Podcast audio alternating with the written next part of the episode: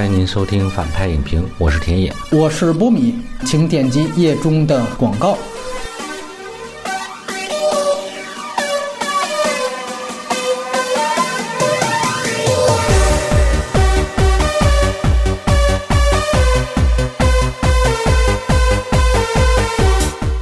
这期非常欢迎钱老师啊，也是我们在南方车站那一期之后再次聚会。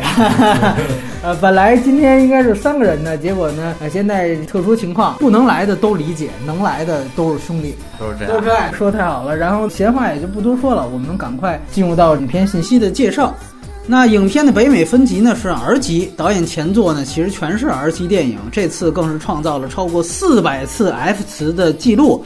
据称是影史第四高的 F 词数量啊！那片尾没有彩蛋，格式是二 D 胶片彩色电影，但是使用了数字中间片，分辨率是四 K 的，影片画幅是二点三九比一，语种是英语，出品方是 A 二十四和网飞。但是这部电影呢，在北美院线是大规模上映了，在海外走的基本是网飞渠道，所以它并不算是网飞的自制电影。影片没有原著，部分人物灵感呢来源于导演生活的犹太圈子，而片中。出现的篮球比赛是真实的啊，三场比赛都来源于二零一二年费城七六人对波士顿凯尔特人的 NBA 东区半决赛。然后，影片的主要取景地就是曼哈顿和钻石区啊，都在美国纽约。开篇呢，埃塞俄比亚的场景是在南非开普敦来拍摄的。影片导演呢是来自纽约的犹太人兄弟组合约书亚·萨福迪和本·萨福迪两个人呢，有时候也使用乔什和本尼这两个惯用名来署名。兄弟呢，一个是八四年，一个八六年，其中约书亚是哥哥。这是二人呢第五部剧情长片，上一部就是牛五方帕丁森所谓转型之作的好时光。那这五部呢，全部都是二人自编自导的，其中弟弟本还是本片的剪辑，甚至之前自己还演过戏。影片监制包括了大名鼎鼎的马丁斯科塞斯。众所周知，他和导演二人都来自纽约。编剧除了导演二人之外，还有一位叫做罗纳德布隆斯坦的白人男编剧，他也算导演的御用了。之前合写过除了导演长篇处女作之外的所有四个剧本。然后这位布隆。斯坦也和本·萨福迪一起完成了本片的剪辑工作，主演是美国著名笑星亚当·桑德勒，这也被誉为桑德勒的所谓转型之作啊！感觉导演兄弟一直在帮人转型啊。凯奇和德普可以联系一下。然后片子里还有大名鼎鼎的前 NBA 球星凯文·加内特，当然他现在已经退役了。但是刚才介绍影片的设定呢，是在二零一二年。那加内特还有黑人歌手威肯。在片中都是本色出演，都没有改名。另外，饰演男主角妻子的是著名音乐剧演员伊迪娜·门泽尔，她刚刚在今年，也就是二零二零年的奥斯卡颁奖礼上演唱了《冰雪奇缘二》的主题曲，而红遍全球的《Let Go》啊，也是她来原唱的。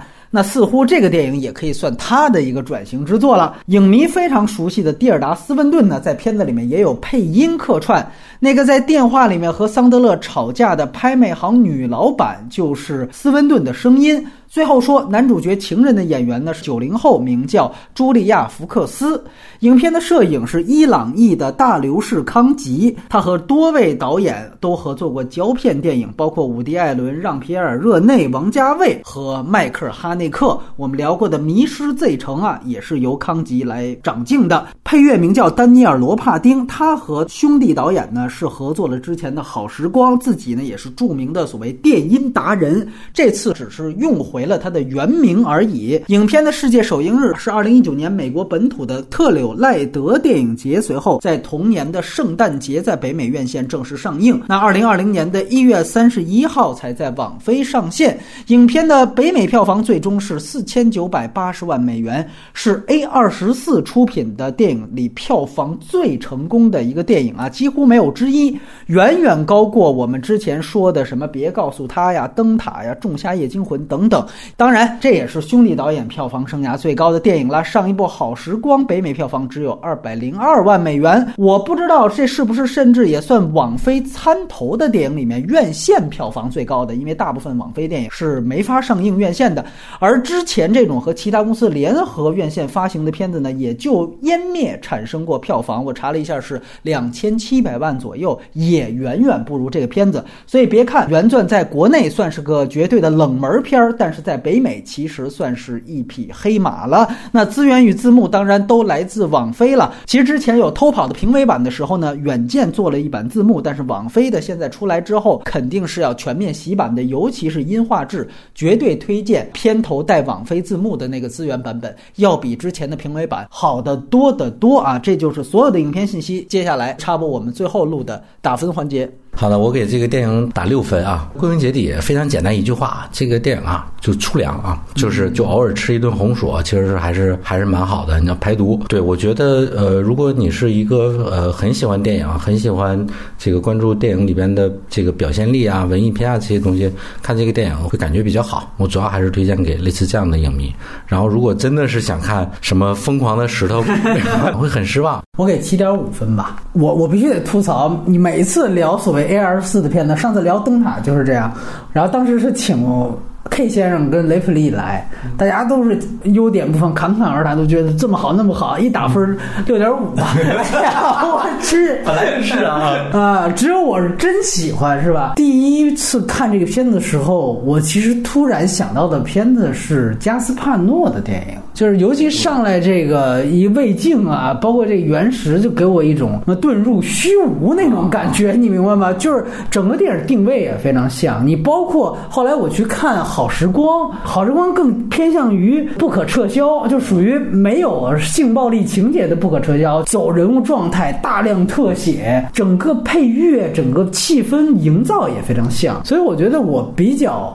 推荐这种，比如说看原来这种相对偏门或独立一点的这样电影的观众，对我也觉得它跟所谓的盗匪片啊、类型片其实关系都不太大。但是我觉得，如果这样的电影能够进一步的可以被主流化或者有主流化的趋势，显然这两位导演啊，萨夫迪兄弟他们可以是一个非常好的转移高手的一个作用，把这个东西转到好莱坞的制作当中来。原钻其实有这样的一个兼容性所在，我。个人是非常喜欢这个片子啊，我真的是在犹豫要不要打八分。那以上呢就是影片信息了，那接下来我们就开始剧透了。外延呢，我们主要看的呢就是罗伯特·帕丁森的好时光，到时候就那个片子聊一聊。那以下是剧透线了啊，这个片子非常非常的。有必要在不剧透的情况下去观看，最后其实还是有相当大的剧情转折的，非常建议大家呢是看完再听。首先是关于优点部分的讨论，那田老师先来聊聊。的这个观影很奇妙了啊，整个电影其实是给人一种非常非常高压的感受，整个过程没有特别愉悦的感觉，但是一旦你进入到那个情境之后，其实你很少出戏啊，它有一个特别准确生动的场域感。那个男主角他不是偷偷的卖掉了一个迈克尔·杰克逊的一个钻石。十字架啊，然后买十字架的那个人是纽约一个时尚界很厉害的一个华裔的老太太啊啊！当然他出场可能只有一秒两秒的时间，是，但他里边的那些角色，包括盆栽哥呀，就所有的东西都是在一个作者非常非常了解纽约那个城市的那种感觉。虽然它不是三 D，也没有那种特别恢宏的调度的那种长镜头，但其实它有一种非常非常奇妙的沁入的感觉。再一个就是我觉得这两个导演在人物的塑造方面比较厉害，每次都能找到比较极端的人物的设定。原传里边的这个犹太。商人应该是我们最近几年看到的作为主角的最让人讨厌的一个角色了。但他与此同时，他又有一个底线，比如说黑人兄弟委托他来帮他卖那个假表，对对对，然后他就把加内特诓过去了。但是这个犹太商人他就死活不卖啊，就是这个人物又有一个底线。到最最后，他呈现了一个比较丰富的人物，就是他一方面他出轨，但他其实很爱他的孩子，极端又有底线的这样一个人物，我觉得是这两个导演他们创作人物的一个工作方法。好时光里这个人是一个贼，但他对他弟弟的感情又很。真挚，换言之，就是在我们当前能看到的电影里边，他实际上是在那个人物光谱里边找到了一个比较微妙的那样一个点。如果大家是比较喜欢导演风格的话，那我觉得这两个导演应该是近几年来世界影坛上个人风格非常非常独树一帜的导演。电音的使用，大量的临场的忽略掉轴线的那样的一种抓拍，虽然那个东西看起来很出力，但是实际上真的想要做到还蛮难的。而且他用胶片拍嘛，啊，现在其实挺困难的。对啊，尤其就是比如说我们平时看戏，两个人对话啊，最好的。拍法就是正反打过肩或者怎么样的，那个变成了一个熟练的套路之后，你如果用一个单一的机位来抓拍，其实反而是比较难的。是，我觉得那个东西是很考验临场演员和摄像之间的一些磨合。再一个，虽然它这整个电影看起来比较粗糙，但其实还是有很很多地方蛮有巧思的啊。后面有一段是女主角她去到赌场，直接把这个十几万美金拽到桌子上。对然后那个人说啊，那你等会儿我找我的主管来。然后主管来了，主管就把这些钱要拿回去数。嗯，然后你就看那个人一共有应该是六或者是七个手指头，这个有一种黑色幽默的感觉，就是这个人他用六七个手指头怎么数钱呢？有一些他故意找了一个残疾人，就你可以想象这个残疾人这个手是怎么没的嘛？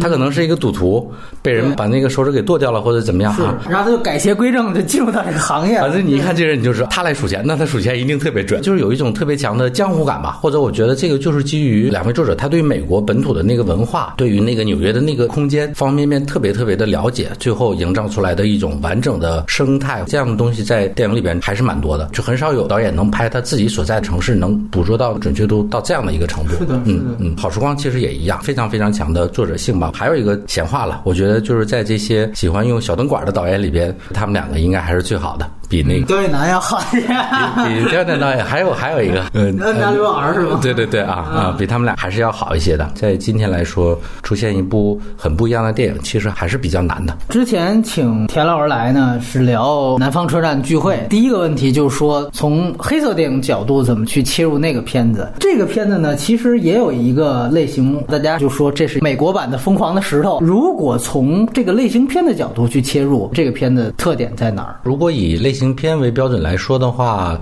我没有觉得它特别好，他们做戏的感觉不太一样啊。加在这个主角呃桑德勒身上的那个压力，它不是像我们平时看的那些常规的电影有张有弛，这个从头到尾。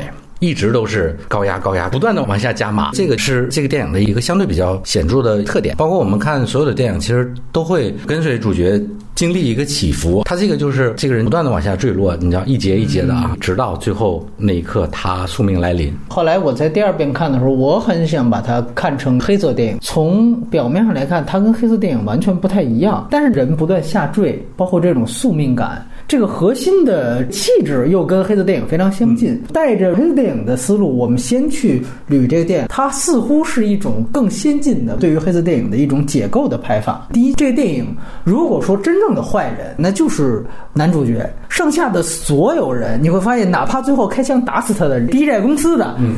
其实都有足够的前面的铺垫，大家都是做了自己本能的这么一个反应而已，没有任何人是有有意的恶的。你比如说像哪怕南方车站聚会，他想说的最大那个反面就是体制，只是他不好意思说，但是我们都明白所有东西都指向那里。但是在这个电影当中，其实是没有任何反派的，所有的人，包括加内特也好，包括 B 债公司也好，包括阿诺也好，阿诺自己最后也被杀了，全都是本能反应而已。电影的每一个章节都在不断的加码加码，但实际上这个电影没有任何的反派，整个这个剧作难度变得非常高。其实亚当·桑德勒本人啊，他也是被原钻装进去的一个棋子而已。每一个人就像一个浮尘一样，导演就像开场整个镜头，他就是在用一个宇宙视角去看，你看这帮芸芸众生，每个人都不知道自己的宿命如何，但其实早都已经命中注定。其实他有这样的一个非常宏观的架子在这里面，这个跟他所谓的街头感、营造那种现实感就非常不一样。他把这两种东西结合在一起，我觉得是非常神奇的。还有一条，其实就是情人这个角色，就是所谓的蛇蝎美女。就在这里面，从开始他就在使烟雾弹，亚当·桑德勒钻到柜子里面，我们当时从那场戏就开始觉得，哎，家一定在柜里边得发现那女的早就在要绿啊要绿，要不然的话上来就提钻石嘛，早就和外人串通好了，要把他那钻石给切走。你反倒对于中国很多观众，你看觉得这没什么大意思，但为什么美国很多影迷看就觉得特带劲？就是他其实就会骗到我们。我操，这从这儿开始来戏啊！你看着要绿啊，或者一石头要被切走，就发现并没有。完了，再到最后，你说这女的拿了他这么多钱，大家一想的就是估计到哪儿他得拿着钱就跑了，就发现确实啊，男主角也是死于非命，也是悲情结局。但这女的大好人，你知道吧？她对黑色电影的这个所谓蛇蝎美女人设完全给颠覆了。这是一大痴情女子，哎呦，我这儿给你绣一纹身，从琼瑶剧里边出来这么一位，而且她是我犹太人，犹太人还不让纹身，哎没错没错，我是一小燕子，所以我就从这点我去反推，又回到我们之前评价很多 A R 四出的电影，他们对于电影非常非常熟熟悉，然后他们在这个套路之上去做解构，所以他们的很多的趣味和很多的关注点。也都是迷影式的。当然，即便听众当中有些朋友不太注意这些东西，也没有关系。至少刚才我们提到这些特点，它是值得注意的。怎么样在不写任何反派的情况下，给予主角不断的压力，包括这个女性完全作为烟雾弹来出现。另外还有一点，所谓原钻这个事情。其实你会发现，很多比较烂的剧本都有很多硬设定，比如说香港原来很多赌片儿，基本上说这局赌赢赌输都是编剧说了算。王晶写吧，这局我得让周润发遇到挫折，那他就赌输了。最后他牛逼，他首先我这抓的牌我就安排的就特别好。但是这个片子虽然它借用的是我们知道二零一二年真实发生的东部半决赛，但实际上它非常紧密的和这个电影的内核。和结合在一起，加内特赢的比赛都是他拿着石头赢的。他给予了这个主人公和这个所谓的真实背景一个非常明确的动机，就是这块石头，它是一个魔石啊。他那段还插了一个蒙太奇了，就是加内特一看那石头，刷刷刷刷刷，来了一个生活大爆炸，你知道吗？没错。然后中间石头被拿回去了，立刻这就没了状态全无。而且我们会发现，亚当桑德勒他借给加内特石头，这是一个极度自私的。的人，他是不会白白借给任何人的，哪怕你是大明星。我借给你的一刹那，你会发现他中间思考的时候，突然眼睛放光了。他就是觉得，哎，我要把这石头给你，你跟打了鸡血一样，我就可以在你身上赢钱了。他在加内特身上压钱这个事情，是打第一次他介绍给这个加内特这块石头，他就觉得我就要干这个事情。第二场比赛又是这样，对吧？加内特把钱给他送过去了，他突然又来了这么一个给加内特的一个激将法。而另外一个非常有趣。的是，他赌博的这两次其实都赌赢了，所以他如果不死，一二年总冠军指不定是谁，是吧？对对。其实，在比赛的赌博都赢了，一个是因为赌博的钱让阿诺叫停了，另外一个我们都知道结局，我们提到开枪打死他的这个所谓最后爆豆的这催债公司的这哥们儿。其实他是从被加内特的这个保镖无缘无故给臭揍了一顿，其实就开始攒着这个火，而被加内特的保镖臭揍了一顿，其实也导致了他们后来直接在门外等着。也就是说，加内特遇到了原石，原石给了加内特能量，亚当桑德勒把他的钱投到了加内特的比赛上。但是这里有另外一个宿命，就是因为加内特来，所以加内特的保镖一定会把那两个催债。的人给打一顿，所以那两个催债的人和阿诺一定会更紧逼的，对，更紧逼的去找亚当桑德勒算账，所以才一定会叫停他的第一次赌博。嗯所以一切都是命中注定的，这是我觉得这个电影它执行宿命感执行特别好的一件事情。就其实比赛的胜利是注定的，而男主角作为一个输家也是命中注定的。到他最后，亚当桑德勒把那两个催债公司的人关起来的那一刹。那他就必须会死。你记得很早的时候，那个催债的就已经掏出枪来了。对，他是说我这是防弹的，嗯，所以对方才不开枪，因为他是珠宝公司，没准还真是防弹的，这你说不好。但是从那个时候你就知道他是必死无疑。而且这个电影已经给了失控的那个催债大佬不断的情绪搓火的时间，逼着打电话，打完电话咱们就够呛，他就是不打。这个人已经被逼疯了，所以在这样一个情况下，当他最后又把这几个人锁在那个玻璃门里面的时候，他的命运已经命中注定的要死亡了。所以那个比赛其实是无效的。嗯，两场比赛。他都是让观众跟亚当·桑德勒一起看着嗨。今后如果有机会上映，大家看中国女排用的基本上就是这方法，包括绝杀慕尼黑，利用比赛本身比分的刺激，去直接刺激观众。我们说这是一个作弊行为，但是这个电影它其实反的就是这点。它告诉你，你观众跟亚当·桑德勒一样，你们都白看了。所以这个我觉得都是你再翻回去想，你会觉得特别有意思的地方，也是特别宿命感的地方。包括我们甚至可以说，整个原石这个概念，其实它从开始就做一个链接嘛。石头里边能看见宇宙，把它和胃镜也，能看到那个直肠。包括那个原石里边那个石头本身是晶体嘛，它就和两次起到最重要的那个所谓玻璃门，这个其实就成为了一个。比喻的对应关系，它首先是把加内特困在了这个魔石里面，嗯，最后把他释放了。释放之后，加内特获得了非常大的能量，把自己比赛赢了。第一次是无意的，第二次是故意的，把这催债公司的人。锁在了那个。玻璃门里面，它其实就像那个原石的晶体一样。当它再次释放的时候，释放的就是灾难。我觉得这个其实也都是非常好的一个对应关系。所以我觉得有些片子我们看第一次的时候，其实也是强情节，也挺过瘾的。第二次、第三次再捋，你会觉得这问题越来越多。但是这个片子反倒不是，你会越琢磨越有意思。包括田老师提到点钞的人有七根手指头，是是个残疾人。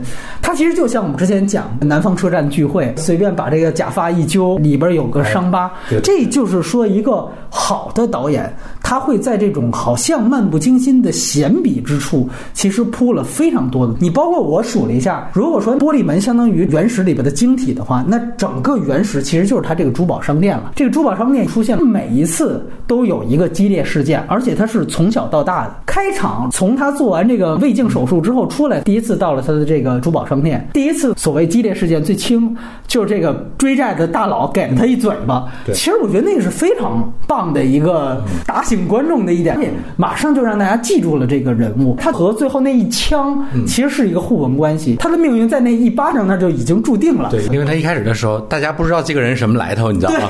忽然一个一个嘴巴，后面其实也是啊，他看起来好像没什么事儿啊。比赛结束了，你帮我把门打开吧，挺好挺好啊。你牛逼，你牛逼！对对对，然后 上来直接一枪就给崩了。就这个人就是这样一个闷骚的人，没错 没错。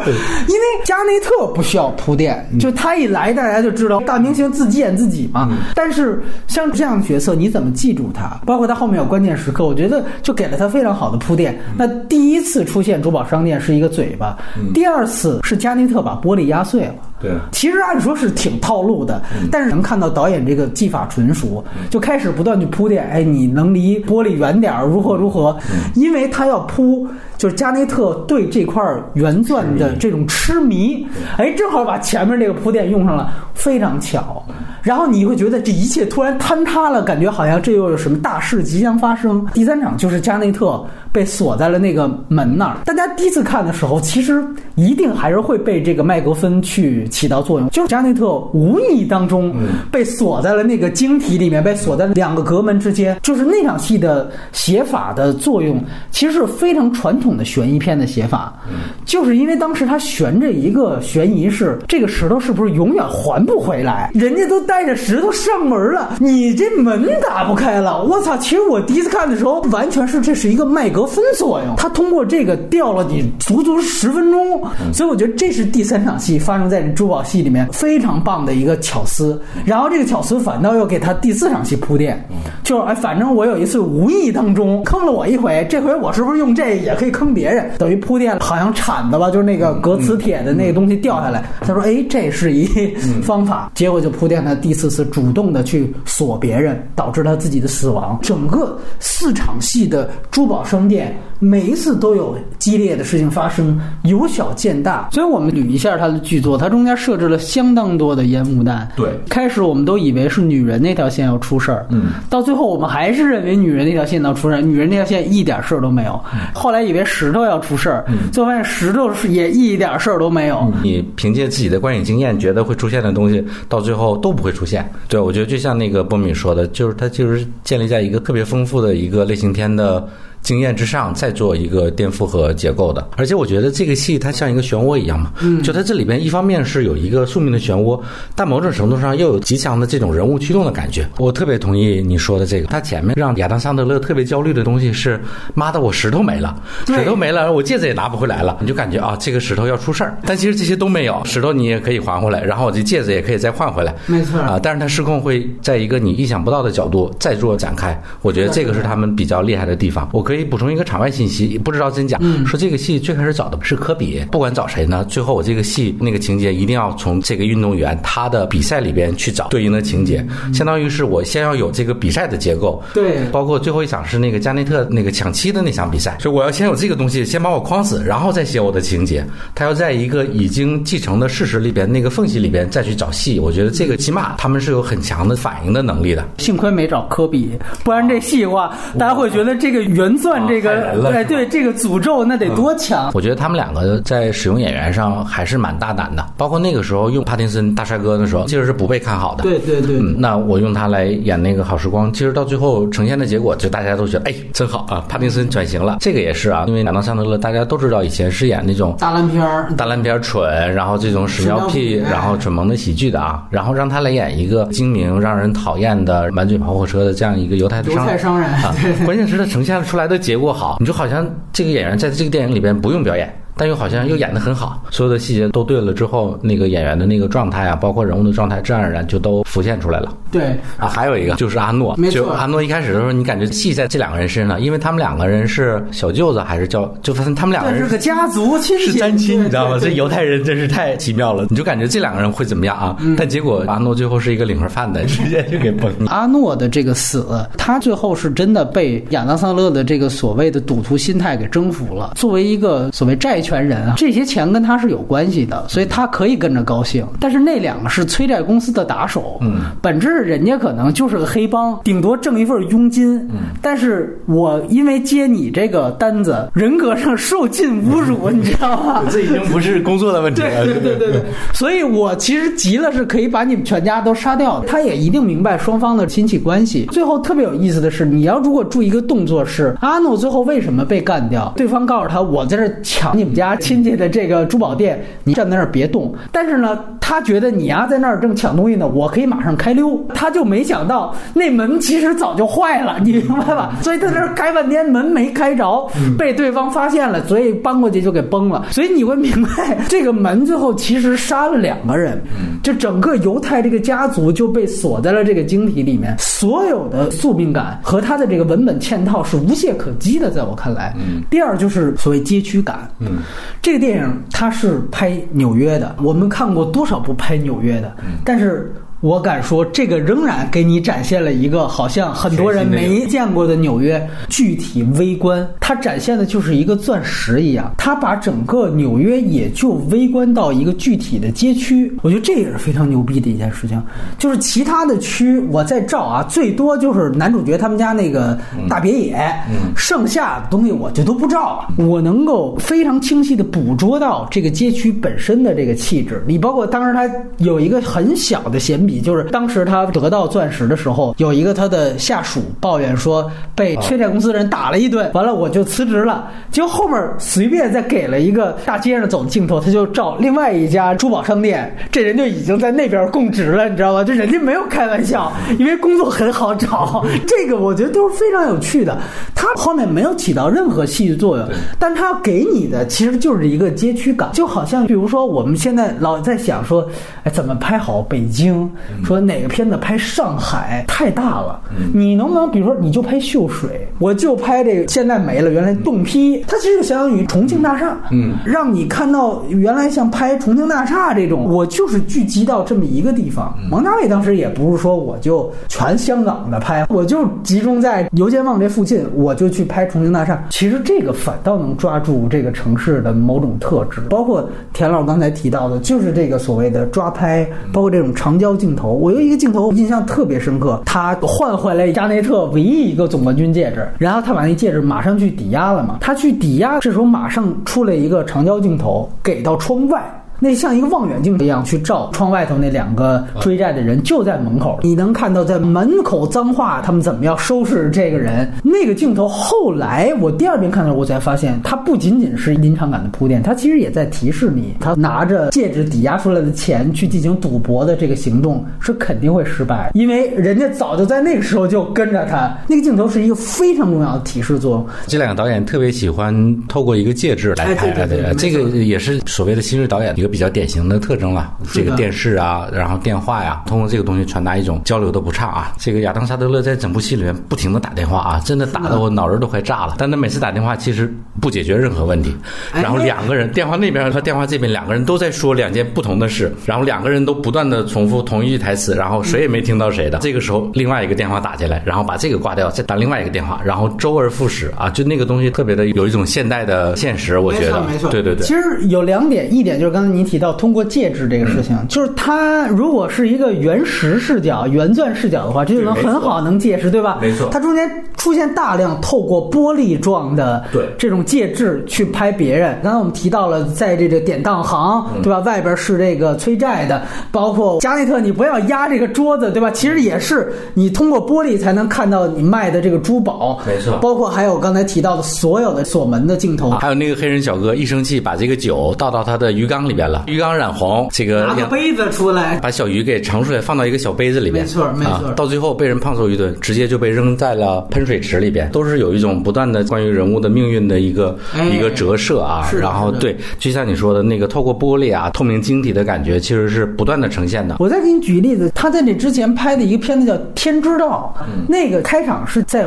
唐人街就也是一个非常具体的，他就是讲那女主角前面要自杀，完了他就去在唐人街，然后在在一个地方去买这个刀片儿，然后整个他就能把那个刀片的那个价签儿，就真的跟海外那种唐人街一样，那上面就会是那种专门华人用那种有点土，然后的那种只有华人才会贴的那种价签儿，就这一点也在原钻当中有一个细节，就开场他讲是在埃塞俄比亚是血汗工厂，对我操，就是明明是讲了一个原钻的事儿，变变成一个中国原罪的事儿了。抬出来的时候，哎你就看那个中国工头那个样子，就这么说，就这这场戏它的非洲的临场感和真实度碾压《战狼二》，因为你像海老鼠，它之前就尤其一零年那会儿。当时加纳当时也是有淘金潮嘛，遇到过黑人杀中国财主这事儿嘛，就当时广西那边整村整村的去那边淘金，回来跟我说的那个样子，当地那个样貌，其实就是跟他原钻开场反映这一样。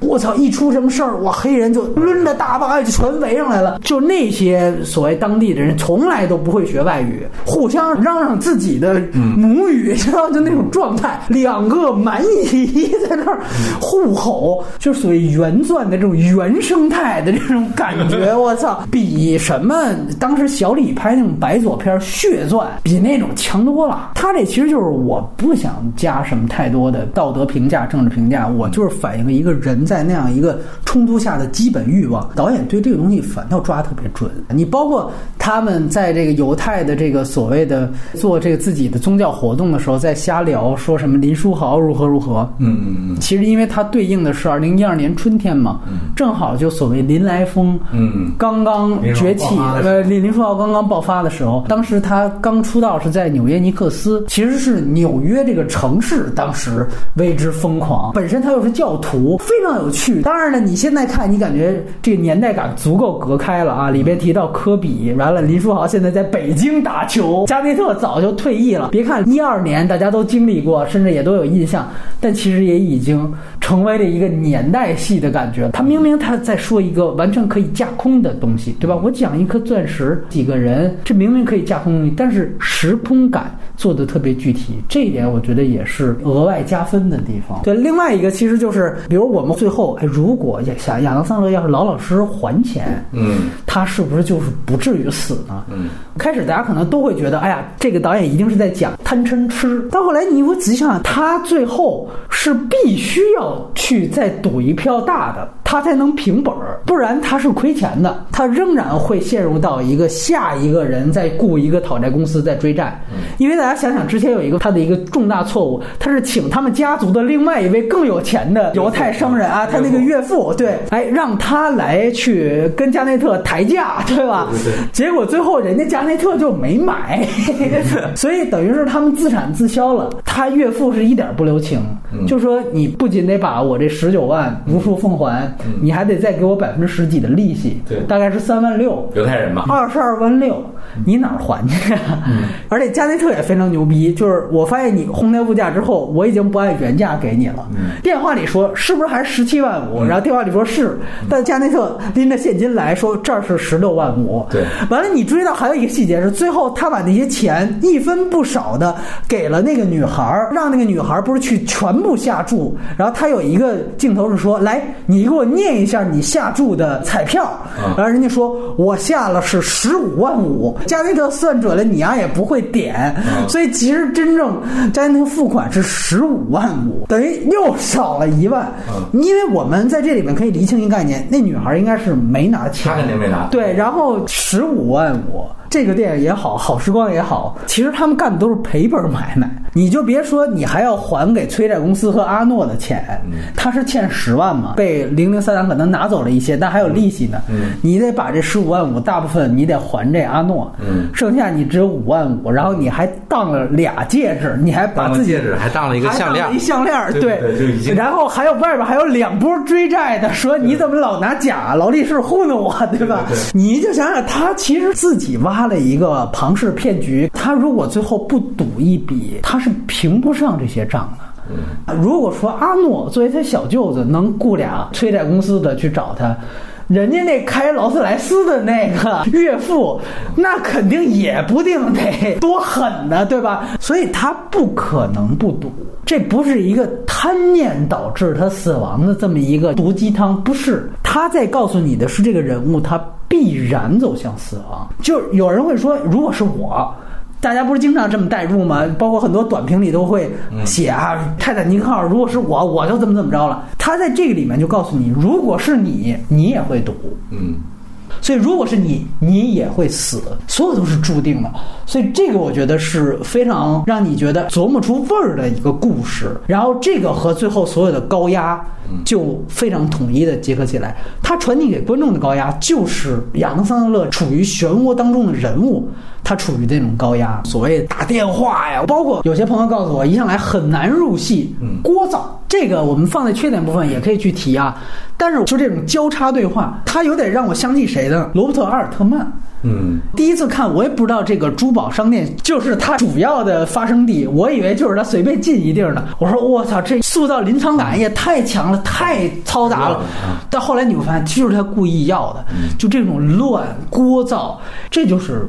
纽约所谓钻石区的这样一个犹太商人，他每天每时每刻所遇到的事情，但是你会发现非常有趣。你去到他的家里边，是一个典型的美国的中产的生活，别墅非常豪华，包括他开奔驰，对吧？这在美国也不算是穷人了吧？你别忘，他给他情人还弄了一公寓，那公寓也是那车开到那儿，有一门童出来，哎呀，您回来了。但是，一到工作环境，我操，就是北。京这个，我们说原来九十年代经常见的这种秀水那种切会那种二道贩子呀，那种混子呀，就是我爱我家里写的就是梁天演的那种人物，以北京土著为主啊，你感觉就就那样的人，你知道吗？但其实他们，哎，回到家庭生活又如此的光鲜，这个我觉得也是他故意要做的一个映照和对比，好像你揭露出一个所谓的美国白人中产，他在背后他到底是一个怎么样的一个狼狈的真实。的状态，这个我觉得也非常有意思啊！我觉得这个很现实了。我估计华强北应该有好多这样的人，店可能很小，然后那个感觉好像没什么钱，但实际上巨比有钱。我觉得这种应该还蛮现实的。但是你说他这个巨比有钱，也得打问号。你是哪儿借的？你知道吗？我这借一十年的，到期我再借另外一个十年。就跟说咱们当时 P to P 雷暴的时候，不是好多人也是这样吗？就是我其实根本没钱。嗯，包括我记得原来什么一女星什么黄奕，不是有一前夫也。说什么身家十亿？后来发现是他底下控制的基金是十亿，他这十亿不是他的。你会感觉就是写那样一个人，基本就是中国的亚当·桑德勒，你明白？就到处骗，一个屁三个谎，没一句实话。最牛逼的，他本来是想去公寓看看他那情人。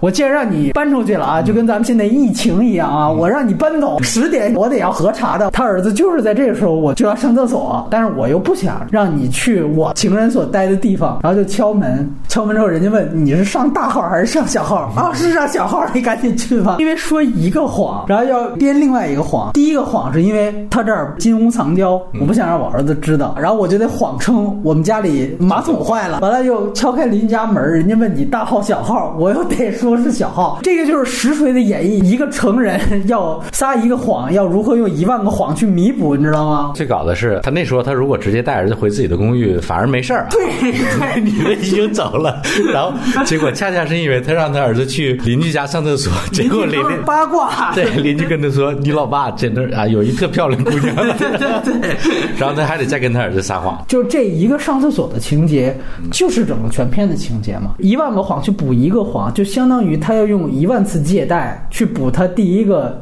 借贷所产生的窟窿一样。嗯，这就是他整个人生的缩影。看似好像是一个闲笔，但全都是连上的，这就是他人生写照。嗯，咱聊缺点，还是田老师先来聊聊。他们的所有的电影对我来说过不去的就是他们太不爱自己的角色了啊。实际上，他戏里边的所有的人物，他们两个人都有有一种高高在上的那种是嘲笑啊。是是是，我觉得当时那个还有人说什么他们两个人是接了这个马丁的衣钵呀什么之类的，我觉得这个还挺不靠谱的啊。因为我觉得因为监制是马丁嘛。啊，这个意思。对啊，我觉得他们两个人就是这种非常非常强烈的厌恶人群、厌恶我的角色的那个那个感觉是非常强的。然后这个东西最后会落实到整个故事的写作里边，到最后传达出来，在观众看的时候，就是其实还是有比较强烈的不适的啊。这个电影要不要把观众推出去那么远？包括它里边对于声音的使用，真的是也可能是我年纪大了啊，这种让人脑仁特别疼的那种呃混音，近乎聒噪的那个环境音，这种晃动的镜头啊之类的。我而且整个故事往往就是那种负能量爆棚的感觉。对我觉得其实是相当于把观众推出去的太远了。它好多东西其实是已经介于精妙的好看的文艺片以及这种彻头彻尾的大失败之间的啊，就是它稍稍失控一点，这个东西可能会非常难看。崩了。对对对，像类似这样的东西，掌控最好的还是雅克欧迪亚，就是人物状态，到最后歇斯底里，经常描述这样的人，关于人的自毁啊，然后包括这个影像风格，其实也有一点点类似的东西，是是是包括对。音响混响的那个使用，预言者有一些类似，但雅克欧迪亚我觉得会更好一些。然后我觉得这个电影，比如说两位导演在那个，他们其实是从好时光开始在戛纳大放异彩的嘛，他其实第一部片子就入围了戛纳双周，而且作为闭幕片，他们的处女作。啊，那还蛮厉害。我觉得它某种程度上反映了一种这个时代电影的一种焦虑，就是电影发展到今天，大家都不知道怎么突破了。然后，所以大家看到这个电影它很不一样，不一样这件事情变成了是一个很重要的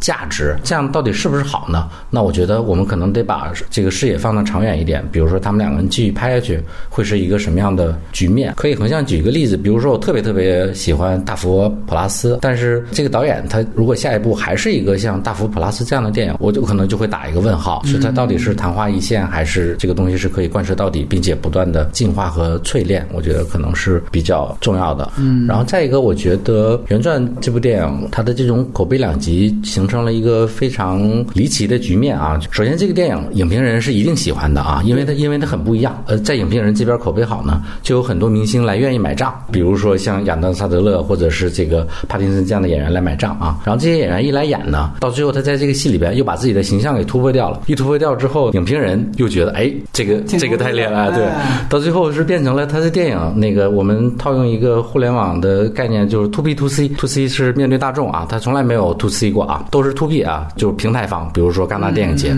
或者是 to VC 啊，对他的投资方。但我觉得这个是一个问题，有一丢丢的皇帝的新衣吧，就大家很大程度上，包括自己在内啊，我觉得这个电影很有趣，就仅仅是因为它不一样而已。我倒是没有那么宏观了。我其实第一面看的时候，我一直在纠结最后加内特怎么消失的。嗯，他那段儿好像为了加快节奏啊，他就没有给加内特出话的镜头，嗯、所以使得就前一秒加内特还坐在那儿被他打鸡血，完了他写好了赌注之后，就伸出窗户把钱递给那女的了。嗯。回来之后，加内特就应该就没了。完了，直接就接到了那两个追债的闯进来，完了就把他准备扔出去了。就那段，其实我觉得剪辑上是有问题的，又给剪掉，又给剪掉。但你这样说，他其实是有问题的，因为加内特和收高利贷的那个人他是有仇的，那他们势必在走廊或者电梯还要再遇见一次，那会发生什么？没错，他可能有，然后又剪掉了，我不知道啊。是的，因为之前他有一个镜头是说，亚当·瑟勒在给加内特打鸡血的时候，他还。看了一下外边，就是他那个展柜那儿那俩人已经来了。那按说加内特每次都带保镖的，保镖怎么这次没把那俩人赶走？就这些感觉导演在这块儿就都懒得解释了。所以我觉得其实是有一个问题，因为他其实牵扯到他当时是把钱递出去了。如果在把钱递出去的时候，加内特还在，那没问题；如果把钱递出去的时候，加内特已经走了的话，那其实他伸出去的时候，按说那俩人就已经进来，就应该能看见。所以其实整个那一段时间在剪辑上其实有点不太清楚。加内特当时还劝他别赌，是吧？就说你疯了，但其实你也看出加内特其实被这鸡血命中了。嗯但是我觉得你总得有一个，比如说加内特一砸桌子，操，今天一定要干他们，对吧？就证明我这已经被这个魔石上身了，然后我这第几场能赢。你总得有一个反应镜头，没有。我觉得他就是要避免跟门外那俩人这这怎么打旧账怎么哎怎么怎么解决。他也是有的时候为了节奏啊，就稍微的快了一点。还有另外那我也特别牛逼，就是那个大亨怎么着都是想约炮的，是吧？最后就真的就就被当成傻小子，给他妈人肉提款机工具人工具人，我操！就是你进了他的套房，他洗了澡出来，怎么着得对你动手动脚，你得设计一番才撤，对吧？就没有，你这一番都没有就完了，还替他去数钱去，我就这富翁图什么呢？就是你要这么去想的话，他太欠缺交代，对吧？因为你前面铺垫的所谓悬疑感是说，你看这人从直升飞机上开始就他妈咸猪手，你到最后发现，我操，大佬是人一个，我这个我这这有点懵逼呀、也是，就是我认同很多你有逻辑的反转，但是就是说这种我不是觉得特别，你这显然就编不圆嘛。我觉得他有一障眼法，就是说，因为亚当桑德那儿一被崩啊，嗯，这边观众就、啊就不想了，你因为他信息休克了，对大家那一刻是信息休克的，所以都在回味那件事，所以他其他就快速的一对对，一个蒙太奇也就就过去了。对对对，就这怎么不约炮了就不重要了。对你后边再去细想，可能这些就会成为问题。另外，可能就是比如说那个所谓黑人啊，那个角色，我之前一直以为是个重要配角呢，嗯就后来发现其实那黑人最后也就不了了之了。对反倒是加内特，虽然说他在那场戏消失了，但是他最后在比赛里边那赛后采访，其实完成了一个他整个人物，对吧？一个最后他就把亚当特勒给他说那套鸡血跟电视说了一遍，这我觉得是蛮好的一个设计。真不知道他是不是就是原来就是这么说的，他是照着这个赛后采访写的这么一段。这要是这么写的，我觉得还真是挺牛逼的哈。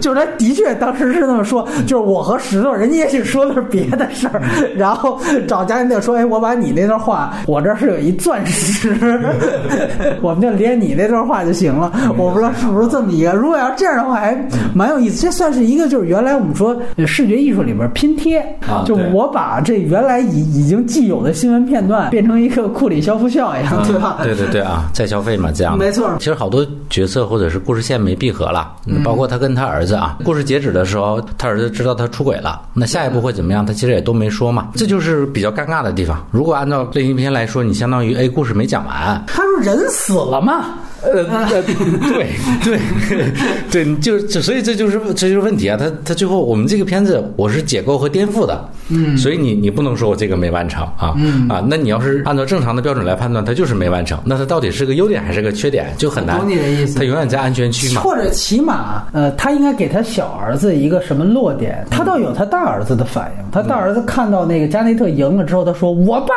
认识他，这是我爸好朋友什么的，如何如何。”大儿子因为大儿子一直都在那儿投篮啊，对你甚至感觉，因为他大儿子也有这个赌博的毛病，你甚至感觉这就是承袭了他们家族的这个基因一样。因为他这里边还另外一个提到，就是说他所谓那个开始的这个胃镜，嗯说的其实是一个。就是他们有家族的家族病史嘛，嗯所谓的表意也是说，可能这些特点，包括老一辈那么贪钱，嗯。就得找黑社会来 算计他，那是不是说他这些毛病也会代代相传？嗯。其实这个也都是他这里边埋的一个扣子。但是就像您说的，他这个小儿子这一点，嗯，确实是没解了。嗯，呃，妻子倒是 OK 的，有后来有一个镜头因为我觉得妻子就是对他已经是深恶痛绝了，是实际上到那场他他们一家的这个呃犹太教在那儿做完宗教仪式，有一场那个对话嘛，对吧？我觉得基本上已经就是把这个妻子的态度哎全都给说明白了，也是非常狠，一切都特别冰凉的一种人物关系。我们之前聊《阳光普照》，当然了，因为那个它本身是一个家庭片，所以你从那当中发现背后的冰凉，好像还能如何如何。但其实如果你看，比如说像原钻这样片子，你要真的去剖析他的所谓的家庭呈现的话，那其实是更。冷的，觉得人和人之间就全都是互相骗，到最后只有小情人是赤子之心。这个片子，如果你要是当一个类型片或者商业片来看的话，确实没有很多东西能满足到你。它其实有点类似于我们之前聊过另外一个圣丹斯系的片子，叫《美国动物》，也是盗匪片的一个模式。它是讲几个美国的 loser 去偷这个书，就是美国现在这一批的电影都有这样的特点，就是说，当我们反类型片之后，你要再拿它当类。型片看肯定是非常尴尬的。一般我们讲所有的犯罪片都是关于欲望的，但基本上它要承担一个功能，就是满足大家犯罪的快感。说白了就是大部分人都是有贼心没贼胆的。那你类型片是要去满足大家这个贼心，这是大家看犯罪片的很大的一个乐趣。你像一八年的这个《无双》，尽管整个大梗都是融的，但是仍然是票房口碑啊、金像奖各种全都双收，豆瓣儿也是八分以上。的一个骗子，你为什么？就是因为哇，你中间大量的这种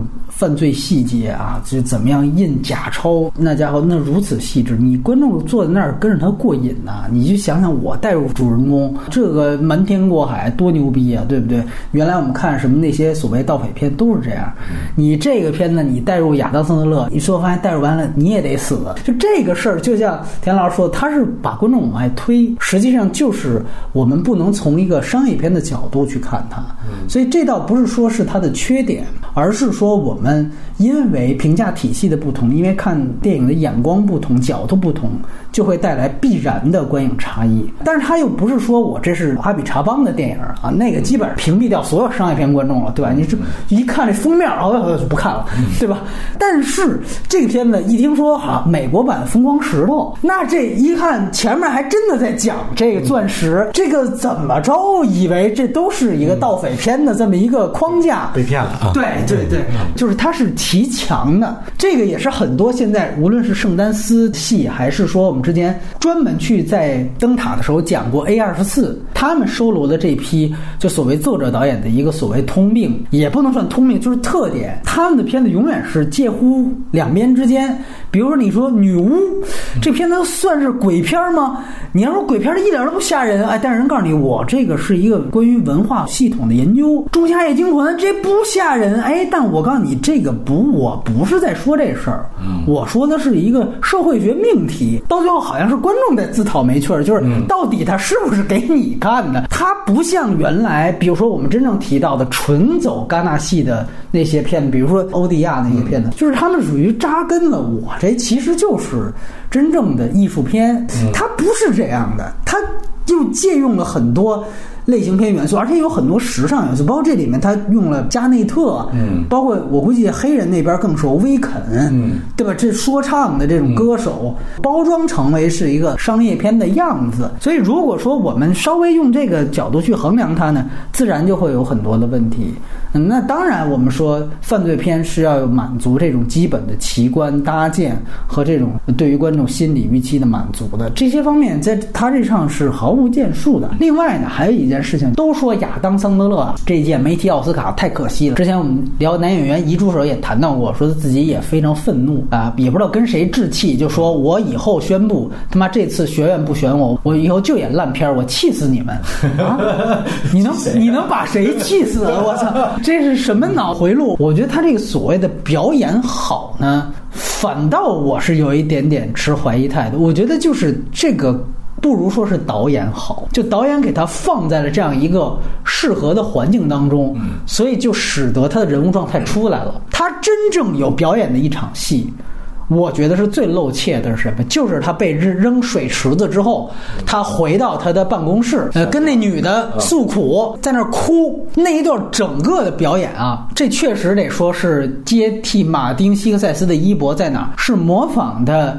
罗伯特·德尼罗在《蛮牛》里面的表演，在这个愤怒的公牛最后，呃，也是这个人物已经堕落到底了，呃，有那么一场对着墙打拳，然后在那儿喊，就说我完蛋了，如何如何如何，台词的节奏都不一样。我觉得可能那个时候导演他做整个台词的编排，可能就是向蛮牛在致敬啊，但是他整个表演方法，包括人物状态，甚至所有拍法也全都一样。作为我个人来讲，我并不觉得这种模仿痕迹这么强的表演是好表演。这就像我们说小丑可以模仿《喜剧之王》，但华金跟德尼罗当年是完全不同的。所以这我觉得你不能在表演上都抄，只能说他原来演的屎尿屁，现在他不演屎尿屁了，仅此而已。如果你要真的觉得应该给提名，我觉得这个奥斯卡这个剧本奖应该给他们，嗯啊，甚至是说导演奖是不是有个提名，我觉得都可以考虑。我想问一个问题，嗯你能接受这个戏里边的不断重复的台词这件事嘛？两个人谁也不听谁的，我觉得是可以的，就是它其实是一种语言风格嘛，不太脑接受仁疼，我脑仁疼，就是那个配乐那种电音的东西铺的挺满的，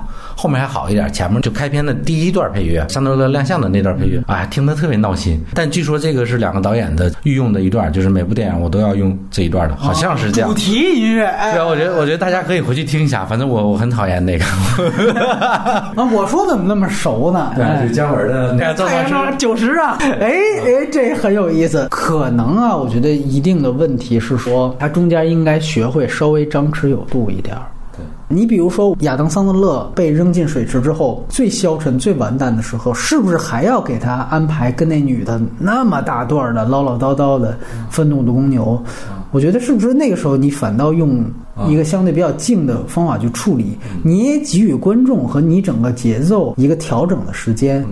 导演有的时候应该懂得稍微放一放。你你看到最后也是，我操，他平行蒙太奇嘛，女的到赌场那边没聊两句天儿，他妈马上黑帮追杀过来了，我赶紧又躲，又得想办法怎么如何如何。当然看到最后很嗨啊，但是看到中间也有一定疲倦感。所以他们不跳视角，就很少从另外一个人的视角来看整件事。他这个戏一直是到他的那个小女友带着钱跑到那个坐直升飞机去拉斯维加斯了，忽然一下子岔成了。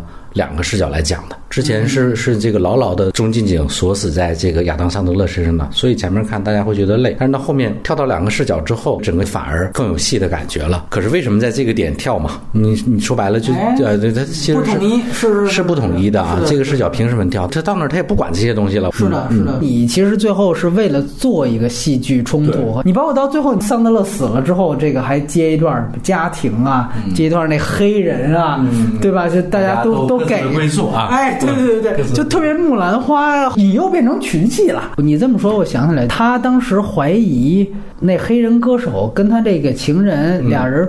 出轨之后，嗯，他不是在当街就把他情人甩了吗？其实他情人还走回夜店门口跟人骂，就那个镜头其实也是专门给他情人的。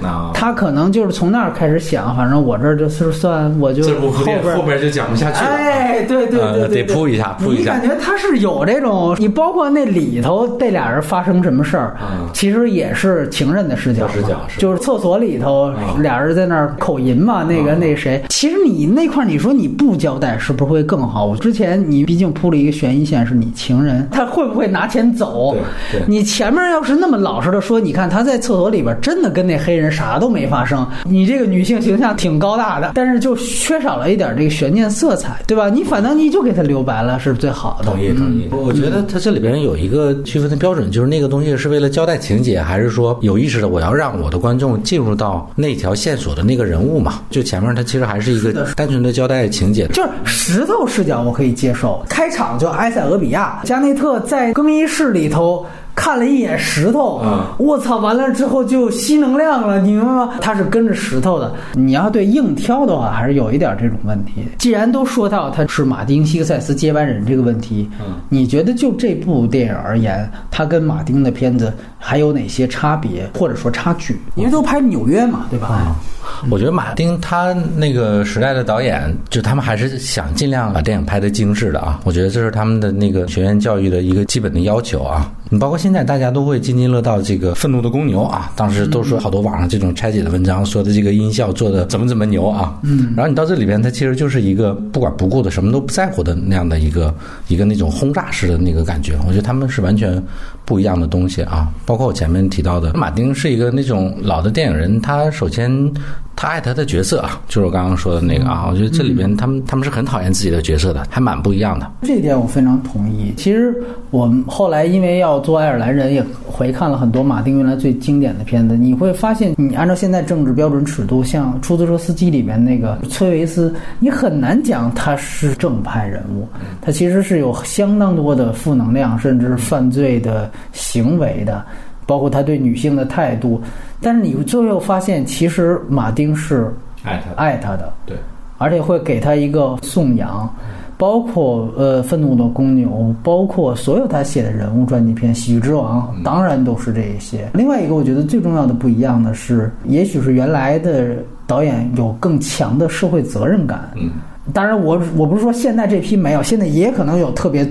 就是政治先行的啊，但是起码我们看到 A 二四这些导演，尤其是像萨夫迪兄弟吧，他们其实没有那么强要关注社会议题，他们的街区感抓的特别棒，但实际上更多是一种氛围和影调的呈现，他们无意去呈现更多的社会思考，可能有点像早期的昆汀吧，就是我先。玩结构，当然，其实他们都已经拍了不少个长片了。就他们都在拍关于电影的电影。嗯，这个东西肯定是窄的，比马丁来讲肯定是窄的，比所有之前上一代的那些导演都肯定是窄的。嗯，我觉得有一个好处是说，你比如像之前我们谈到钟孟红，这这当然这个例子举得很飞啊，是因为我只是刚做完他的节目，就是说你原来也是觉得什么好玩我拍什么，但是哎到阳光普照，突然我拿一个家庭的东西出来，是所有人都在探讨的话题，我用我原来成熟的技法去呈现这样一个公约数的话题，它自然就会产生更大的社会意义。那我相信。啊，萨夫迪，也许他们某一天会选这样的题材，也许可能就会出现这样的作品，但是起码到目前为止还没有。我不能认为说所有的电影或者所有的艺术都应该指社会性，这对指指着社会性或者社会性都应该足够强。但是马丁是那样的导演，原来都说他什么电影里最好的社会学家嘛，对吧？嗯。所以如果你要说他们是马丁的继承人啊，如何如何？一定得看这个，这是硬指标，没有这个。就谈不上纽约呀，那拍有纽约的太多了，哥们儿。哪怕你像斯派克里，我都可以说他是有绝对非常强烈的社会 社会表达的，但是他们是没有。没错没错，哦，这个感受也是特别强。他们两个电影到最后你很难沉淀一个什么东西啊。其实他这里边其实有他们作为一个犹太家族，然后里面那个黑人，包括加内特吧，所代表其实是黑人的圈子。所以这里其实他其实是讲了两种亚文化。两种亚文化的碰撞，但这个事儿呢，你要真拿出来当主题探讨，感觉他没说太清楚。同意。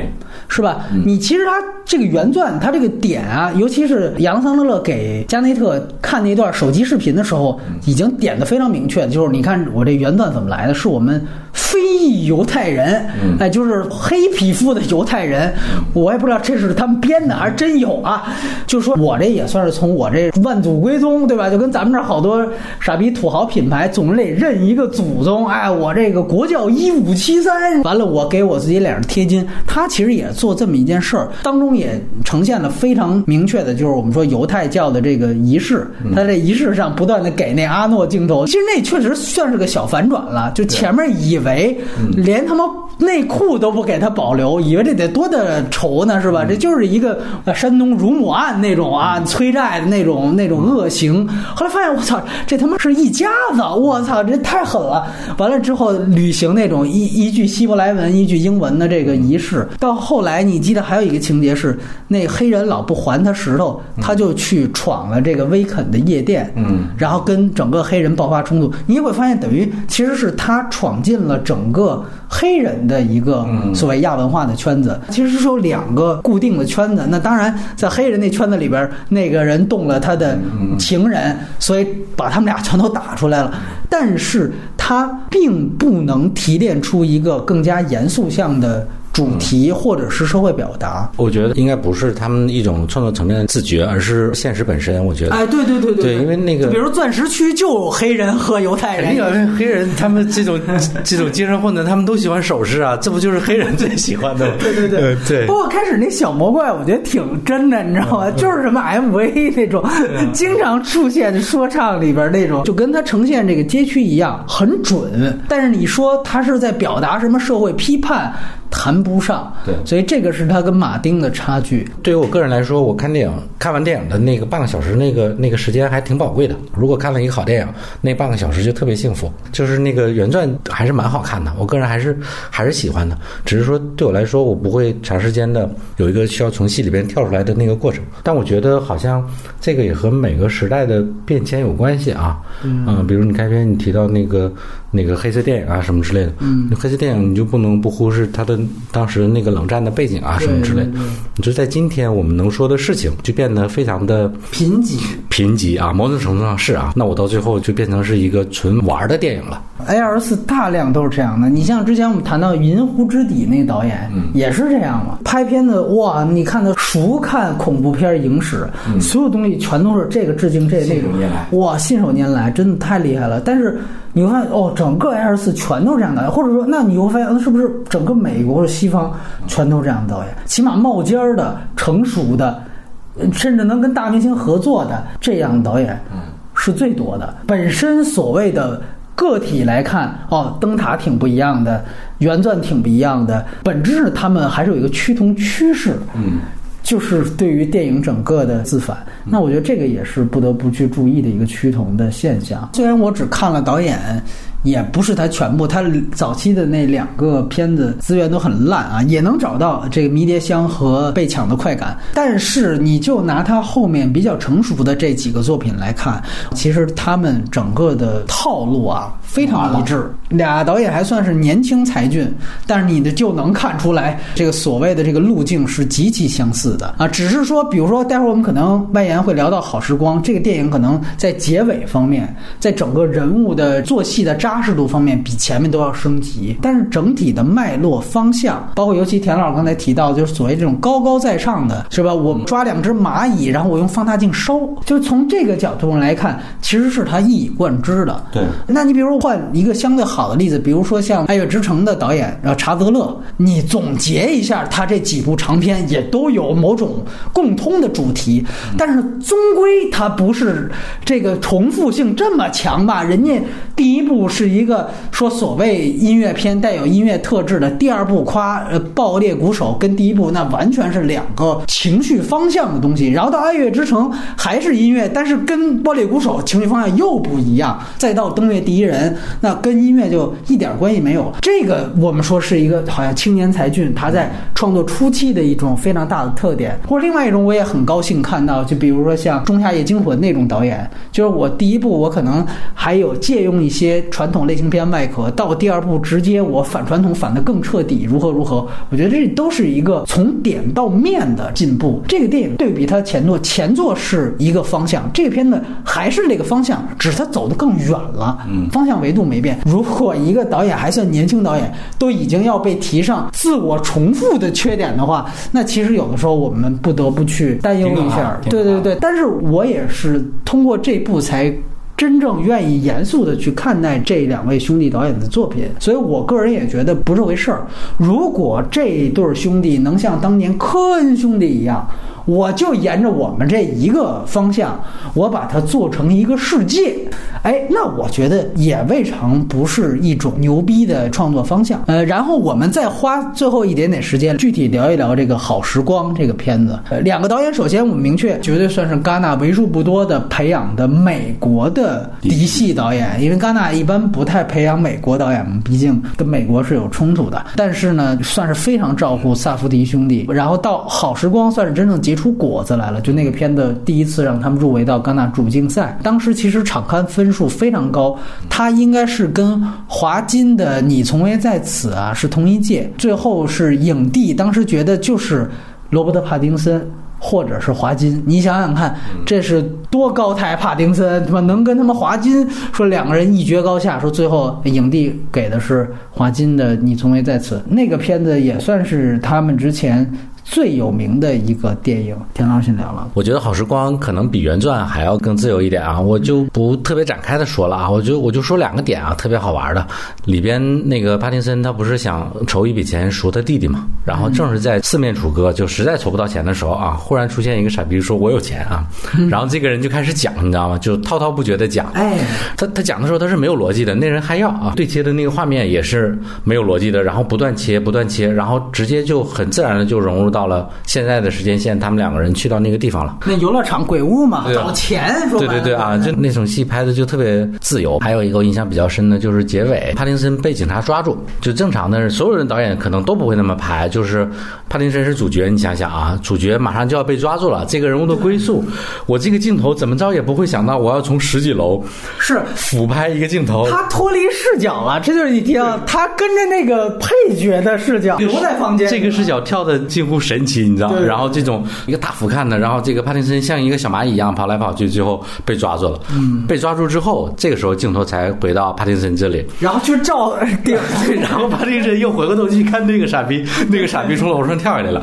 你说这种戏就就非常牛，你知道？就你就看的时候你就感觉呃，谁也不会想到的处理方式，然后谁也不会想到的情节反转，我觉得这些都是很牛的地方。距离四十层楼的正反打，你知道吗？太牛逼了，就是太牛逼。从情感上来说。帕丁森可能也比这个原传里边的桑德勒要讨喜一点点。对对对，如果这两个戏比的话，我反而会更喜欢《好时光》多一点点。是吗？呃，视角的变化也是一个问题。这两个导演虽然不谋求一种社会的表达。但他起码他以前的电影拍的还是底层为主嘛，嗯，包括那个专门讲那一群瘾君子的那个戏啊，也是天之道是吧？天之道，对对对啊，他基本上还是把目光锁在那儿的啊。那他从他们的角度来说，我的风格很难变化，我就写我的人物的时候做变化，所以我觉得才有了一个升级的原传这样啊，嗯啊，原传的规格要更好一些。然后，但是你要说这种各种呃神之一刀特别离奇的这种东西，还是好时光里边要更多一些的。包括从银行抢来的现金忽然爆开的那一段，我觉得也也还。是蛮好的，好时光啊，让我看不仅是像什么加斯帕诺的戏，还让我想到的是，原来柏林有一个一镜到底的片子叫《维多利亚》，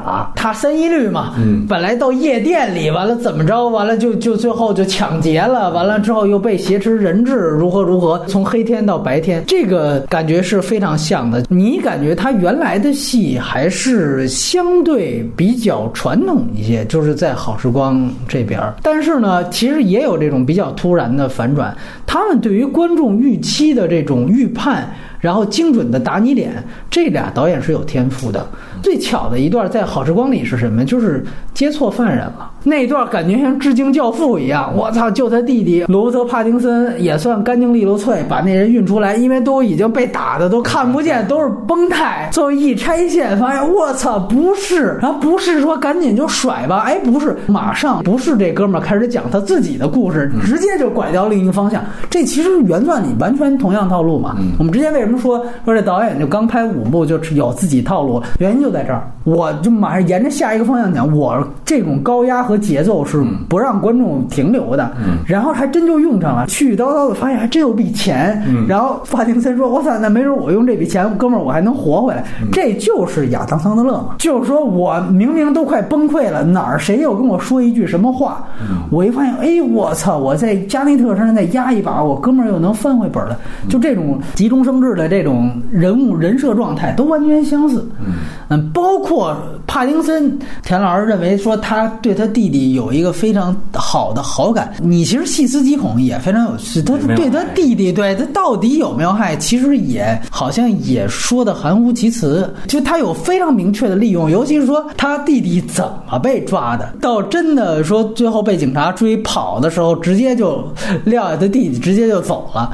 你能看出他对他弟弟那个智商的鄙夷啊，还是比较强烈的。的，这里边是有这个意思的。开场戏把他弟弟救出来，都是因为要让他抢银行嘛，被警察抓了就完全不管不顾。我觉得这些都是很有意思的铺垫，包括他跟那个黑人小女孩，一看电视上有一个他的头像，马上就跟黑人女孩接吻，这只能帕丁森来演，你这个 其他人来演都不太。你只有一偶像演员，大家觉得这段才有说服力嘛？他这些设计呢？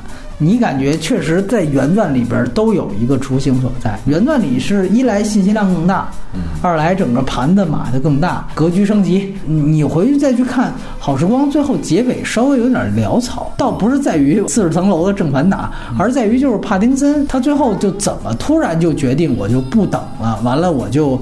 就逃出去了，然后警车怎么就来了？嗯就这，我觉得都还是稍微有一点快，那让我感觉有点硬设定。就是你这个警车呀，包括这些是怎么过来的？顺便说一个花絮，里边他那傻弟弟导演，就是其中一个导演是本萨福迪，我觉得在那里演的是挺好的，挺好的，特别像。那《银翼杀手》里边做图灵测试，你明白？我操！那个啊，没错没错，就是这个，就拍的挺诡异。我操！你我你以为这是一科幻片的，后来发现哦，这是一真人，这里头没有 AI 的事儿。